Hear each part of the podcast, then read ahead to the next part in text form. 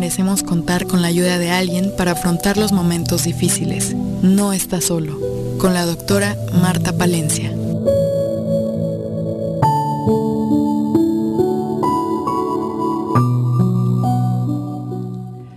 Hola, hola, buenas tardes, buenas noches, días a cada quien que nos esté escuchando aquí desde Cuernavaca, Morelos, desde el Choro Matutino, desde esta estación maravillosa en donde se nos permite compartir contigo información para que no te sientas solo, información para que puedas vivir las pérdidas de tu vida, eso que llamamos duelo, para que podamos conocer un poco más sobre esto que se llama y que llamamos muerte. Palabras fuertes, cargadas de muchísima este mm, carga cultural, con mucho miedo muchas veces cuando hablamos de pérdidas, cuando hablamos de, de enfermedad, de muerte. Y este programa está diseñado desde la Asociación de Tanatología del Estado de Morelos para que no te sientas solo y para que puedas recibir acompañamiento emocional gratuito a través de nuestros 42 tanatólogos egresados de nuestra escuela de tanatología, los cuales están en línea telefónica gratuita esperando tu llamada para acompañarte, darte dos, tres, cuatro sesiones gratuitas una vez por semana de una hora, hora y media para que puedas compartir esas inquietudes que estás viviendo en tu vida, esas eh, emociones que no te dejan vivir en paz y que te hacen sentirte solo. La línea telefónica es el 205 7481, línea telefónica gratuita de apoyo, de acompañamiento emocional, en donde marcas y expones tu duelo y te canalizamos con mucho gusto con uno de nuestros compañeros tanatólogos. Este es uno de nuestros servicios más importantes que iniciamos desde la pandemia por vía telefónica. Así es de que vamos a iniciar este programa. Estamos en una serie de diálogos sobre la muerte. Suena un poco fuerte, ¿no es cierto? Pero tenemos a una experta maravillosa que es Lourdes Cordero, quien está en San Miguel de Allende y desde allá vía telefónica estamos haciendo estos Em, intercambios entre una tanatóloga, que esa soy yo, y una experta en semiología de la vida cotidiana y por lo tanto de la muerte, porque la vida y la muerte son lo mismo. Así es de que te saludo Lourdes con mucho cariño.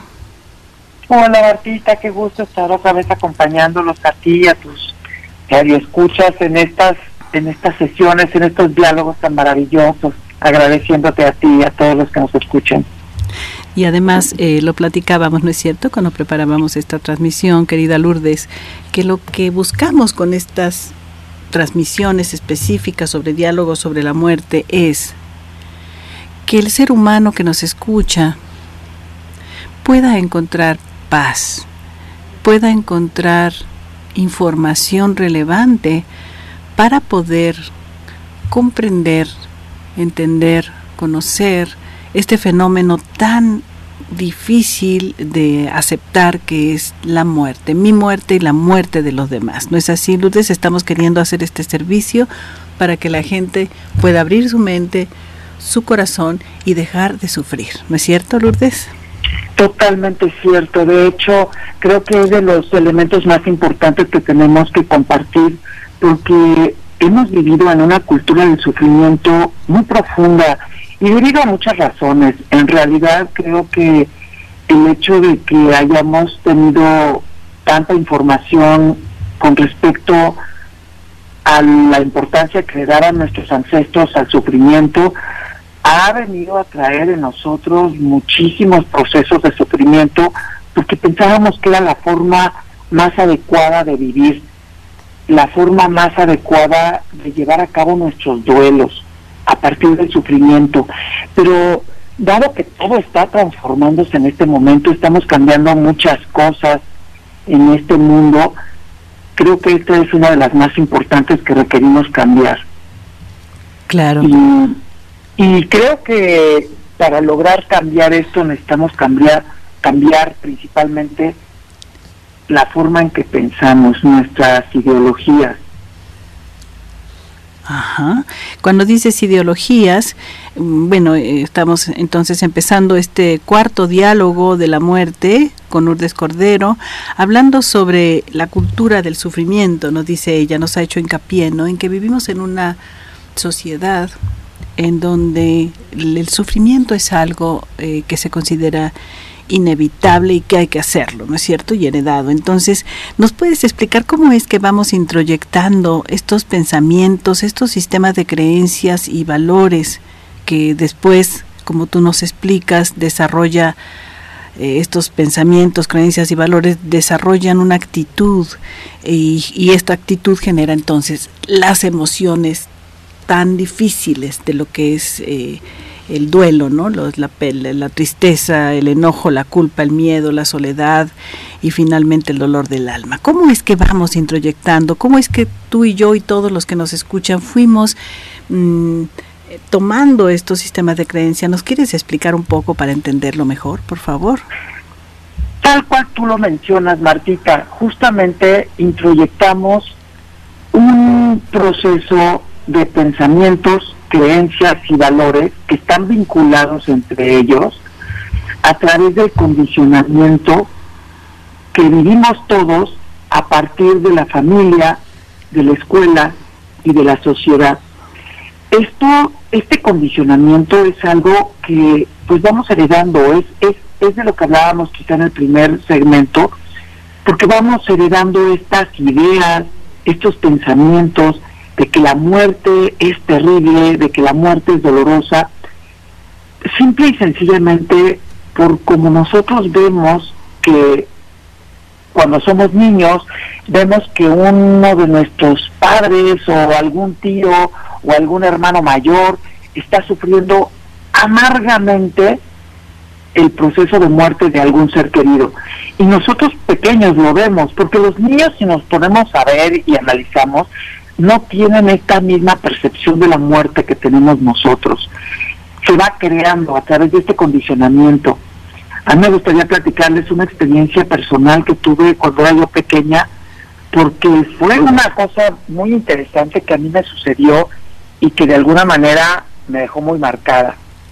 Yo creo que tendría yo, no sé, unos, no sé, seis, siete años por ahí, y y recuerdo que tenía yo, mi, el padrino, mi padrino de bautizo, era un personaje muy querido en mi casa, mi, muy amigo de mi mamá, muy amigo de mi papá, lo queríamos todos mucho, y murió porque lo, lo, asaltaron en la calle y lo golpearon. Fue una muerte no monitoreada, fue una muerte repentina. Y fue algo para mis padres muy triste. Y ellos pensaron que yo iba a vivirlo con una con un desgarro tremendo porque yo lo quería mucho. Y no me querían decir. Eventualmente en una de las citas de estas citas de terapia familiar ellos le comentan al terapeuta al psicólogo en ese momento que pues querían decirme de la muerte de mi padrino pero no sabían cómo.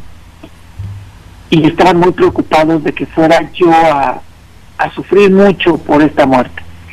Lo cual me hizo pensar que lo que ellos requerían era precisamente que yo demostrara mi sufrimiento a través del dolor y del, llanto y de la desesperación. Yo, yo no entendía muy bien lo que estaba en realidad pasando. Entendía que había muerto mi tío, mi padrino, entendía perfectamente que ya no estaba con nosotros, pero yo no sentía un desgarro un dolor tan tremendo y en este en esta forma tan tan suspicaz en la que empezaron a buscar la forma de decírmelo entre que lo platicaban con el terapeuta y el psicólogo les decía de una u otra forma. Y entonces yo pensé que lo que ellos necesitaban era que yo lloraba mucho y yo demostrara ese dolor a través del llanto desesperado y desenfrenado.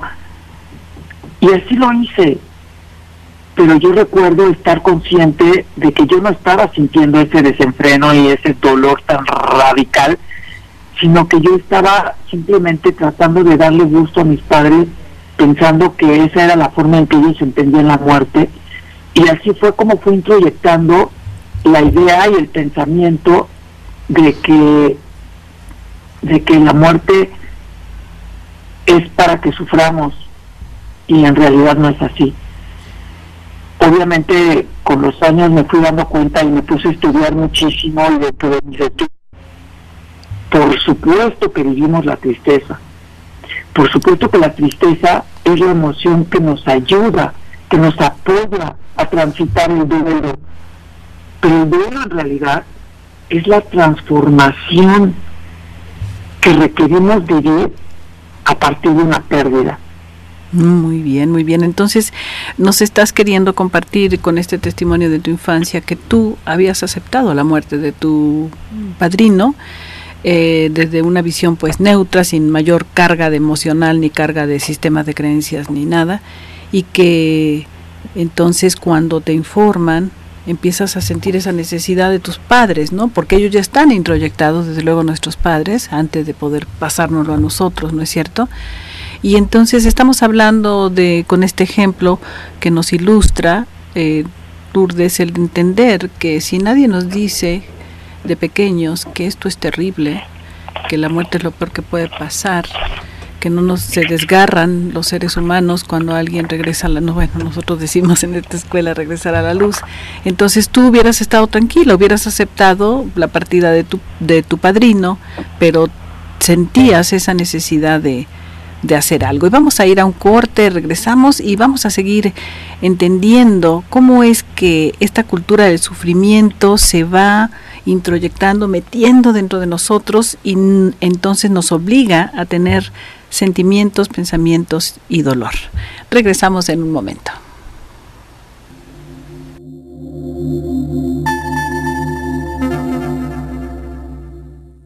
Muy bien, regresamos a este diálogo sobre la muerte en donde Lourdes Cordero nos está compartiendo esta experiencia de niña, en donde ella había aceptado ya la partida de su padrino sin mayor eh, dolor ni sufrimiento, pero los papás estaban muy consternados, ¿no es cierto? Y entonces van con este terapeuta que les ayude y finalmente, eh, ¿qué pasa más ahí? ¿Cómo, cómo viviste esta experiencia, Lourdes? Es, muy interesante, Martita, porque yo recuerdo esta experiencia, porque obviamente en nuestra memoria se queda aquello que tiene mucha fuerza emocional. Entonces la tengo muy presente. Y recuerdo que yo sentía esta necesidad, o sea, yo de repente me di cuenta que mis padres requerían que yo demostrara este sufrimiento, pero yo no estaba sufriendo, en realidad yo había aceptado esa muerte, había aceptado que mi padrino ya no estaría con nosotros, pero ellos no comprendieran que yo no expresara de la misma forma que ellos, y como yo no estaba sufriendo, sí estaba triste, y es muy diferente estar triste que sufrir. Y a pesar de que yo estaba triste, no necesitaba llorar y desgarrarme internamente, pero hice como una especie de teatralidad sin estarlo sintiendo, lloré mucho y, hice así como un desgarro emocional, porque pensaba que eso haría que mis padres estuvieran más tranquilos y me permitía formar parte pues del clan, por así decirlo. Entonces, esa es la forma en donde vamos introyectando esta representación de la cultura del sufrimiento y la vamos heredando porque a final de cuentas, pues eso es la que, lo que la sociedad nos va enseñando. Si estás triste y eres niña, llora. Si eres niño, te aguantas, pero sufres, sufres internamente sin demostrarlo. Entonces son estos, estos, estas formas que han venido a, a enseñarnos la sociedad que es lo correcto para formar parte del clan y en realidad no se trata de, que sea lo correcto, porque en realidad lo hemos heredado. Es un condicionamiento. No necesitas sufrir cuando alguien muere. No es lo que te va a llevar a la aceptación. En realidad es la aceptación de la muerte desde que estás vivo y sano lo que te va a permitir vivir esa muerte como parte natural de la vida que es lo que nosotros de alguna manera pretendemos con estos diálogos. Empezar a, a aprender que caminamos de la mano de la muerte cada día y que es importante que lo tengamos presente. Sí, me hace muy interesante cómo con este ejemplo que nos comparte de tu experiencia de niña,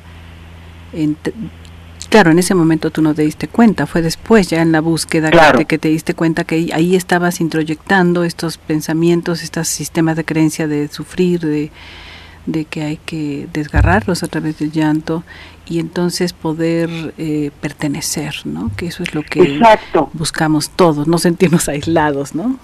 Exacto, y fíjate qué interesante porque es justamente a través de la comprensión del principio de realidad y la aceptación de la muerte lo que te permite tener esa paz. Y a pesar de estar triste, puedes estar en paz porque yo de niña a los siete años no veía la muerte como un algo que me acechaba, lo veía como que bueno, pues se mueren, se mueren los pajaritos, se mueren todo lo que está vivo, pues se muere y yo lo entendía, para mí me parecía normal. Pero cuando muere mi padrino, esta esta forma en que mis padres no, no encontraban cómo decírmelo y de repente el tener que acceder a un psicólogo y el tener que buscar una o sea yo decía qué barbaridad qué barbaridad entonces habría que llorar mucho habría que, que, romperse por dentro para que esto sea como tiene que ser. Y te acepten y te acepten y, claro y que te acepten en el en el clan. Entonces yo me puse a llorar mucho y a desgarrarme interna pero era un teatro porque yo recuerdo el estar como abriendo los ojos para ver la cara que ponían mis papás, para ver si ya estaba bien así o más. cumpliéndolas, cumpliendo primaria de que somos rechazados, de que no valemos, de que no merecemos, ¿no? Exacto, y esta es la cultura del sufrimiento en la que nos vamos introduciendo poco a poco desde que somos muy pequeñitos. Sí, fíjate que me, me viene a la memoria algunos casos de dolientes, en tus 23 años de acompañar a gente en duelo. Me acuerdo mucho de algunas eh, dolientes, algunos casos en que trabajando en forma individual el duelo y por ejemplo un caso de había sido muy fuerte de, de, pérdida de un hijo joven y bueno, en forma violenta, con muchos agravantes ¿no? para el duelo. Y me acuerdo que esa madre en una de las sesiones me volteó a ver y se me quedó viendo y dijo, es que no sé si lloré lo suficiente en el, en el funeral. No sé si hice lo que tenía que hacer. Y yo me, me, me sorprendió tanto esa pregunta porque yo dije, wow, en medio de tanto dolor está uno siempre preocupado, todos, de qué piensan los demás, lo estoy haciendo bien o no, me pusieron la estrellita o me pusieron tache, ¿no? Y ahí estamos hablando de esto, ¿no? De, de, la cultura del sufrimiento. Y fíjate, Martita, qué, qué interesante lo que estás diciendo ahorita, porque dentro de esa cultura del sufrimiento, uno sabe perfectamente cuando ya acabó de llorar, ¿eh? Uno lo sabe. Nada más que como estamos inmersos en esta cultura, siempre te quedas con la expectativa de que tal vez tendría que haber llorado más, como, como para qué. De hecho, en semiología nosotros decimos, en el proceso de duelo lloras de largo, o sea, llora todo lo que tengas que llorar, pero completo, llora hasta que te hartes de llorar. Y una vez que te cansas de llorar, dices, ya acabé de llorar, y lo percibes clarísimamente cuando acabaste de llorar. Es un proceso que te ayuda a la tristeza, pero es un proceso que está clarísimo en la psique humana. Pero el condicionamiento que trae, condicionamiento que traemos puesto, que fue heredado, nos dice, ah, caray, a lo mejor tengo que llorar más, a lo mejor, porque, porque si me duele, porque si te duele, pues es que estás triste, claro, la tristeza es parte de ello, y es normal, es normal estar triste. Lo que no es normal es quedarte sufriendo por el resto de tu vida. Eso ya no es normal. Claro, podríamos decir a las personas que nos escuchan que están viviendo duelos, los duelos tienen etapas, tienen tiempos, entonces recién en la pérdida, claro que hay que llorar, pero si ya pasaron dos años, eh, hay que sacar lágrimas si se requiere, los aniversarios, las fechas importantes, pero esto que dices de llorar hasta terminar las lágrimas, hasta que ya sintamos que es todo, eso es muy sano, ¿no es cierto? Porque también hay el otro extremo, el otro extremo es no lloro, y eso es algo también muy común, para no alterar a mi pareja, para no alterar a mis hijos o a mi madre o con quien vivamos, para no eh, hacerlo sufrir, dicen. Entonces lloramos en la en la regadera, en el coche, ¿no? Lejos de cuando estamos a pedacitos. Exacto. Entonces, bueno, estamos hablando sobre cómo es que nos vamos adaptando los seres humanos en esta cultura de sufrimiento heredada, aprendida de la sociedad, de nuestros padres, abuelos, en donde necesitamos expresar dolor cuando tenemos una pérdida de algo o de alguien, no nada más de un ser querido, ¿no es cierto? Sino... O sea, hay que expresar la emoción que estamos viviendo. Y la emoción natural de una pérdida es la tristeza. Esta tristeza no puede durar para siempre. La tristeza dura por etapas y luego termina por generar y proceder al olvido. Pero el olvido no es una pérdida de memoria, el olvido es una dimensión psicológica del recuerdo que consiste en comprender que lo que ya pasó ha terminado. Y esto es una belleza, porque cuando tú realmente comprendes que lo que ya pasó ha terminado, es una sensación de liberación que te puede llevar totalmente a la paz. Ok, muy bien, muy bien, me parece muy interesante. Ojalá que esto sirva a las personas que están en duelo, expresar, sacar, no tener que actuar, ¿no es cierto? estar conscientes que nuestro dolor es propio y que no estamos para cumplir las expectativas de los demás. Y finalmente y entender que estamos sumergidos en esta cultura del sufrimiento en donde hay opciones y nos vamos a un corte y vamos a regresar hablando contigo Lourdes eh, con, cuáles serían las opciones las maneras en que podemos transformar nuestro duelo nuestra tristeza para que no nos afecte tanto y también no afectar a los que están a nuestro alrededor, ¿no es cierto? Y también a aquel o aquella eh, alma hermosa, querida, que, que ya no está en cuerpo y entonces pues sí, hay una, hay una necesidad también de que ellos estén tranquilos, que estamos eh, pudiendo irnos adaptando poco a poco a, esta, a este cambio de vida. Así es que vamos a regresar después de una pausa. Regresamos a esta última parte de este diálogo de la muerte en que estamos con Lourdes Cordero hablando sobre lo que son, eh, como estamos todos inmersos en una cultura de sufrimiento. Y me gustaría ahora, Lourdes, que pudiéramos compartir cómo podríamos transformar ¿no? este sufrimiento, que ahora ya tenemos conciencia que está muy aprendido, que hay otras maneras, ¿no es cierto? ¿Cómo podemos transformar el sufrimiento de un duelo? ¿Qué es lo que tendríamos que hacer? Fíjate, Martita, que eh, justamente creo que lo, principal de todo esto es lo que hablábamos en el primer segmento, otra vez regresando, ¿no? Eh, la resignificación de nuestras ideas, la resignificación de nuestros pensamientos con respecto a la muerte. ¿Qué es lo que nosotros creemos de la muerte? ¿Cuál es la idea que tenemos? Porque generalmente tenemos mucho miedo porque no la comprendemos, porque no sabemos qué pasa después. Y esta incomprensión es lo que nos tiene aterrados. Pero, ¿qué es lo que tenemos que comprender? En primera instancia, tenemos que comprender nuestro principio de realidad. ¿Qué estoy viviendo en este momento? La pérdida de un ser querido. ¿Qué significa esta pérdida? Bueno, significa que no lo vuelvo a ver, pero no significa que desapareció el vínculo. El vínculo se transforma, pero no se pierde, no desaparece. Yo sigo amando a mi madre. Yo sigo teniendo un vínculo con mi madre. No hay que tener miedo, porque lo que se queda la conciencia persiste. Yo puedo conectarme con mi mamá cada vez que quiero. No la puedo abrazar, no la puedo leer, no la puedo tocar, pero la puedo evocar cada vez que yo quiero.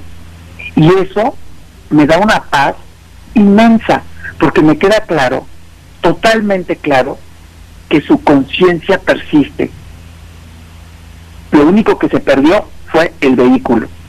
Y esto es el principio de realidad que tenemos que aceptar.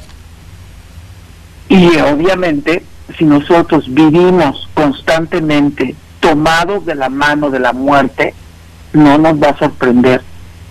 Como dije en algún en alguno de los de, los cursos que, que se dan de la muerte, si vives tomado de la mano de la muerte, en cualquier momento voltea y te hace un guiño y te dice, ya es hora, y te vas. Y eso es posible. Pero si tienes esto consciente de que todos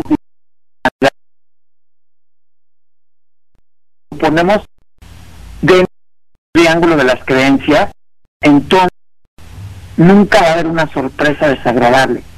Va a haber una ratificación triste, nada más.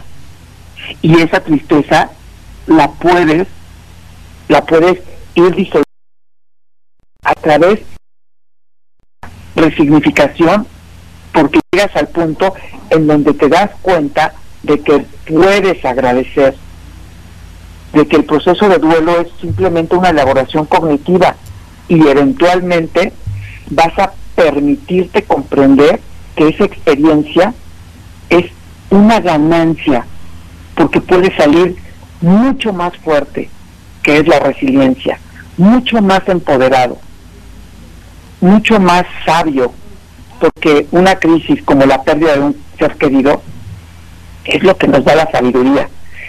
Estas crisis son el momento en que verdaderamente cuando las ponemos a nuestro servicio, en vez de tirarnos y convertirnos en un guía por el hecho de alguien. En realidad, nosotros nos cuenta de que de que podemos comprender este principio de realidad y tomarlo a nuestro favor, cualquier pérdida nos va a ayudar a ser mejores personas. Muy interesante, muy práctico. Yo creo que se entiende muy fácil, pero ya elaborarlo es lo más difícil, ¿no es cierto? Pero el primer paso, el primer paso de cualquier cambio, de cualquier transformación, de cualquier resignificación, implica darme cuenta que la información que tengo, que este condicionamiento en la cultura del sufrimiento, me, ha mm, dado esta serie de sistemas de creencias que hay que sufrir y de pronto eh, viene eh, otra opción y digo, ay, me abro, entonces voy a, transformar, ¿no? No tengo que sufrir, tengo que, vivir la, la, tristeza, como tú bien nos has dicho varias veces, que es normal. Tampoco quiere decir que alguien se fue y no pasó nada. Eso no es posible, ¿no es cierto? Pero el cómo lo visualizamos, lo concebimos para poder vivir la experiencia, entonces eso es lo que puede hacer esa transformación, ¿no? De que vivamos la tristeza de, la pérdida, pero que también empecemos a ver estas eh, ganancias. Nosotros siempre hablamos en nuestra escuela de los regalos que nos dejan los que se van. Y, claro, siempre hay una ganancia. Siempre hay que aprender a verla no es algo que esté dado. Hay que aprender a ver la ganancia en cada situación que vivimos, de cada crisis que confrontamos. Y, y creo que de las cosas más importantes es aprender a crear esta cosmovisión nueva de lo que significa para mí la muerte, de qué es lo que pienso, qué es lo que creo, cuáles son mis valores con respecto a esta. Claro, claro, sí, y aquí estamos ya también podríamos comentar de una vez, eh, es crear una nueva cosmovisión sobre lo que es esto que llamamos muerte. Estamos a dos semanas del Día de Muertos en este país, es algo muy importante. Empezamos a ver calaveritas y altares por todos lados y las personas en duelo siempre nos dicen que es terrible para ellos. ¿Cómo es posible? Ya va a llegar el Día de Muertos y todo me recuerda podríamos quizás aprovechar, ¿no? Que vamos a estar invadidos de estas imágenes para empezar a ver qué significa, ¿no? Y me gustaría que en el próximo diálogo, Lourdes, pudiéramos hablar de todos estos símbolos del Día de Muertos, ¿no? Para que las personas, sobre todo las que están en duelo, que están más sensibles, abiertas, en búsqueda de cómo solucionar su, su, su sufrimiento del duelo, eh, puedan verlo de otra manera. Estamos hablando de, de una oportunidad, ver todo como una oportunidad de revisarnos, ¿no? Como siempre nos dices, la autoobservación, qué estoy sintiendo, qué estoy pensando cuando veo esto y cuando veo un altar y qué es lo que lo que está introyectado ahí y qué quiero mantener, qué acepto y qué digo ya no, ya no exactamente, exactamente, ese es el, exactamente acabas de describir el proceso de transformación del sufrimiento, del duelo. O sea, cuando tú empiezas a darte cuenta de que ahí afuera puede haber una fiesta, antes, cuando tenemos una... Claro, claro. Sí, la pregunta sería, ¿cuál es mi cosmovisión personal de la muerte? Exactamente, porque hay que salirnos del imaginario colectivo. Hay que crear el imaginario personal, pero selectivo. Yo tengo que seleccionar lo que a mí y me hace sentir bien. Y eso es lo que va a crear mi cosmovisión. Por ahí es por donde yo me voy a ir. Porque si yo me dejo llevar por este imaginario colectivo, como gorda en tobogán, y si nos damos cuenta y nos ponemos analíticos en profundidad, que realmente vivimos lo que pensamos, vivimos lo que creemos y vivimos lo que valoramos porque esa es la vibración que tiene. Muy, muy si logras resignificar tu autoconcepto y aceptas tu principio de realidad, cambias, cambias todo, porque lo comprendes de otra manera, porque le das otra visión. Y dentro de este principio de realidad que nos has comentado en varios momentos, es soy mortal, somos mortales, estamos aquí nada más de paso un tiempo el vehículo que estoy usando, que eso es parte, ¿no? Del, de qué es la cosmovisión de la, de la vida, de la muerte, de quién soy, la cosmovisión del ser humano, quién soy. Soy este cuerpo y entonces cuando se muere el cuerpo, como se dice, cuando se acaba el cuerpo, se acabó todo. ¿O qué hay más adentro de mí? ¿Qué hay en esta visión para poder tener esta eh, esperanza dentro de la experiencia de, de las pérdidas de seres queridos? Y esta idea también, y creo que me gustaría ahorita mencionarlo, para darle esperanza a las personas en duelo que nos escuchan, que nos mandan mensajes, que nos, nos hacen preguntas sobre estos diálogos que estamos haciendo, es, hay esperanza de volverlos a ver, porque eso es parte ¿no? de la cosmovisión de la muerte, es una, un reencuentro después, y vamos a hablar luego de eso, ¿no es cierto? Sí, pero fíjate Marta que yo quisiera hacer hincapié en que hay que agradecer lo vivido no lo no vivido, porque lo que estamos lamentando es lo no vivido. Y sin embargo, si somos agradecidos, hay que montarnos en todo lo que sí sucedió. Y una vez que te enfocas en esa parte, es cuando puedes trascender ese sufrimiento, porque tienes mucho que agradecer cada momento, el hecho de que haya existido este cumpleaños que pasé contigo, o estas flores que, que yo qué sé, cualquier detalle, cualquier cosa eso es lo que hay que agradecer, lo que sí viví, lo que sí tuve, en lo que sí estuve, porque no hay nada trivial. Todas las experiencias que tuve, cada una, son la riqueza que me da en mi persona.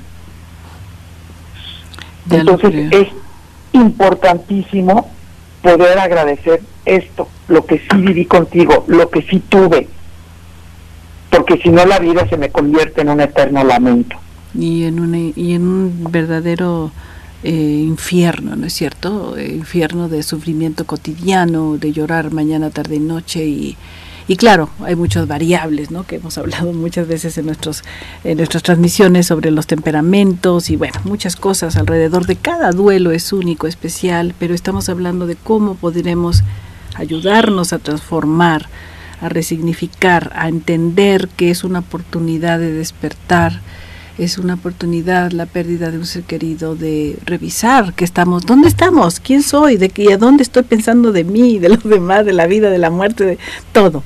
Entonces, claro, generar resiliencia a través de la pérdida, transformar la pérdida en ganancia es generar resiliencia.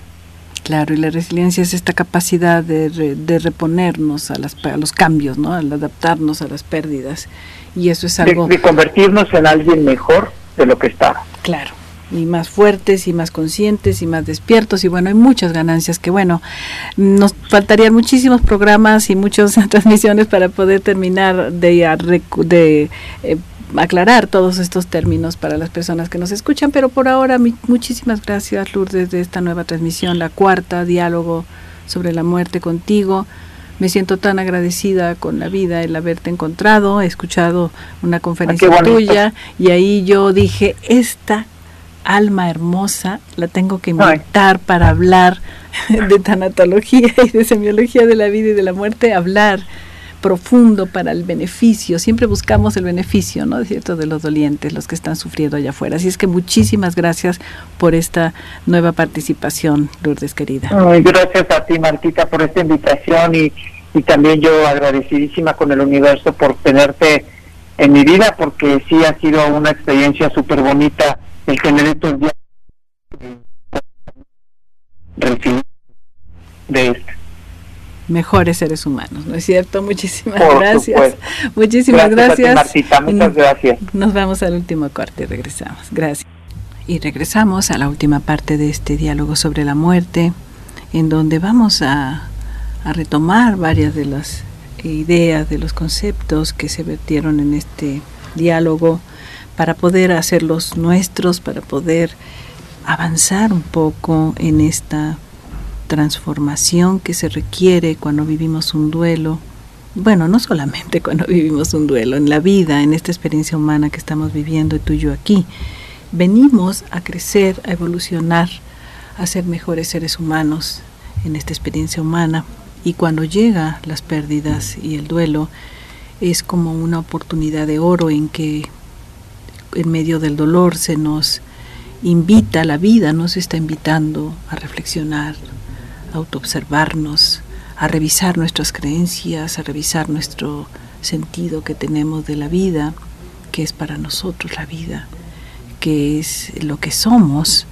En nuestra escuela de tanatología hablamos mucho sobre lo que es eh, el concepto de muerte y aceptación de la muerte y ahora estamos con esta nueva asociación latinoamericana de alivio del duelo y le agregamos aceptación de la muerte explícitamente.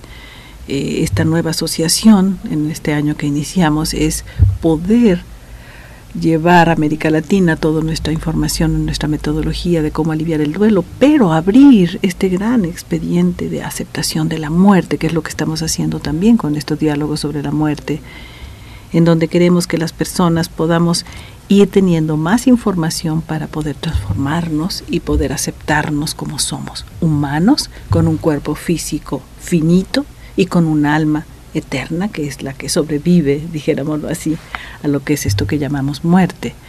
Y les invitamos a nuestros talleres que damos en la asociación. Cada tres meses estamos hablando de un taller para eh, saber cuáles son los cuatro requisitos para morir bien, eh, ahorita en noviembre vamos a estar hablando sobre la carpeta cuando yo muera, que son 12 puntos para prepararnos para el viaje. Y finalmente el tercer taller de esta línea de aceptación de la muerte, que va a ser en diciembre y que es cada tres meses, es qué voy a encontrar del otro lado de la luz, en base a todas las sabidurías o muchas sabidurías, en donde tú y yo vamos a poder tener una idea más clara, una cosmovisión más profunda de lo que es la muerte para poder irla aceptando y entender que no todo acaba ahí y que tampoco vamos a ir a un lugar horrible a pagar nuestras culpas.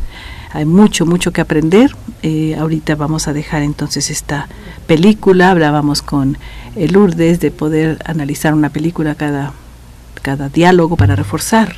Y ahorita en entrando a, la etapa de muertos de noviembre, en la película de Coco. Entonces, en la próxima eh, transmisión vamos a estar hablando con Lourdes sobre esta película para que la veamos todos y tengamos todos estos eh, conceptos, esta cosmovisión que nos brinda eh, la cultura en nuestro país, de la cultura prehispánica, sobre todo de la muerte. Entonces, vamos a terminar esta transmisión eh, como siempre, en una pequeña relajación que nos ayuda a quedarnos bien y reforzar algunos de los puntos que revisamos. Te voy a pedir, por favor, como siempre, que te sientes derechito, que cierres tus ojos, cerrar los ojos es irnos hacia adentro, Mueve un poco tu cuello hacia un lado, hacia el otro. Eso es, barbilla al pecho lo más que puedas. Siente cómo se estiran todos los músculos de la espalda superior del cuello. Y luego barbilla hacia arriba lo más, más que puedas. Siente los músculos, tendones del cuello, de la parte anterior. Eso es. Y ahora tus manos relajadas. Revisa tu cuerpo, tu abdomen relajado, pies relajados, manos relajadas.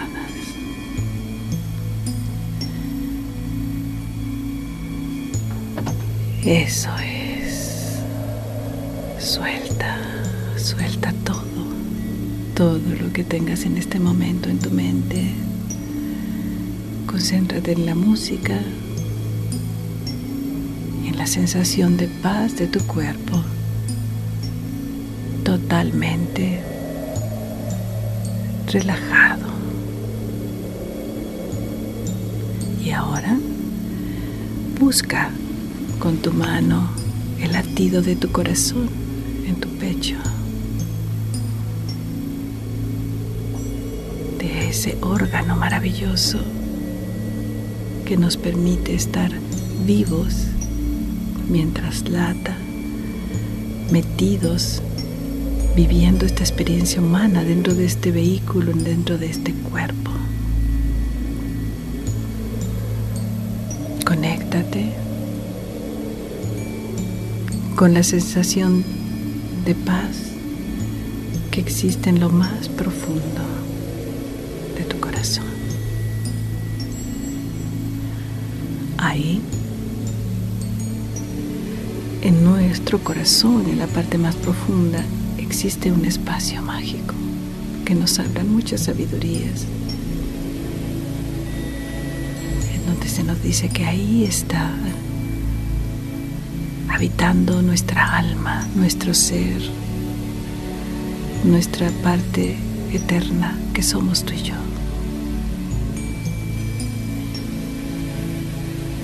Y que ahí solamente hay paz, armonía, aceptación y gozo.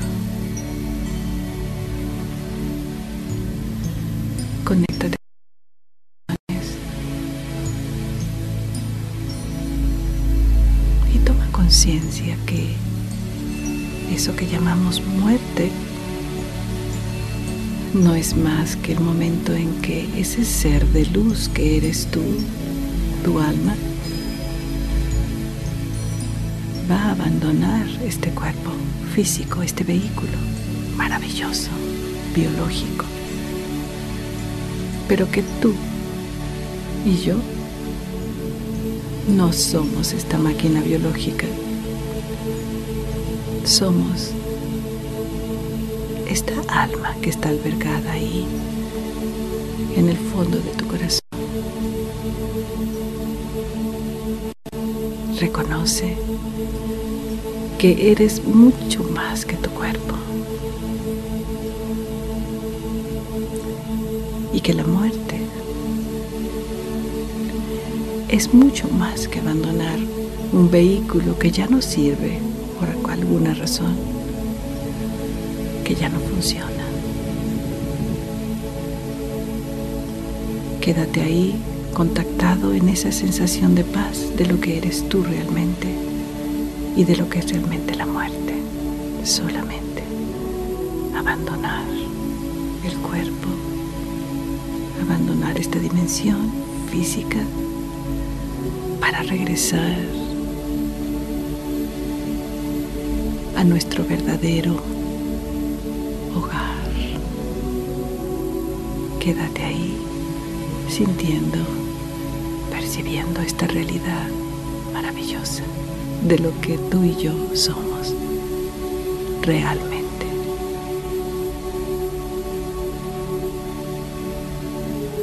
Sigue conectado a tu paz y a tu luz.